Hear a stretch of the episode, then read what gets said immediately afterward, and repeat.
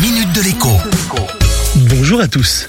3 à 4% ce sont les taux d'intérêt alléchants que certaines publicités reçues par mail ou bien affichées sur les réseaux sociaux proposent. La promesse est d'autant plus attirante qu'il est toujours question de livret, ce qui bien évidemment rassure.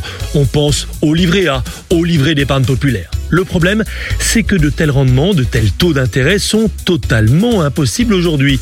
Logique, on peut emprunter pour acheter un appartement ou une maison à 1% sur 15 ou 20 ans. On trouve des crédits consommation à 0,5% par an. Et pourtant, eh bien, tous les jours, de petits épargnants se font piéger et confient 2000, 5000, parfois 20 000, 30 000 euros ou plus encore à des escrocs patentés. Alors bien entendu, l'arnaque est très bien faite.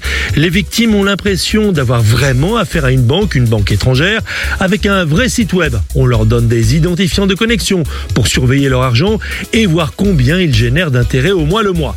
Sauf qu'au moment de vouloir récupérer leurs sous, bien évidemment, plus rien ne marche. Et le gentil monsieur qui leur a vendu le fameux livret au téléphone est subitement injoignable. Son numéro ne fonctionne plus.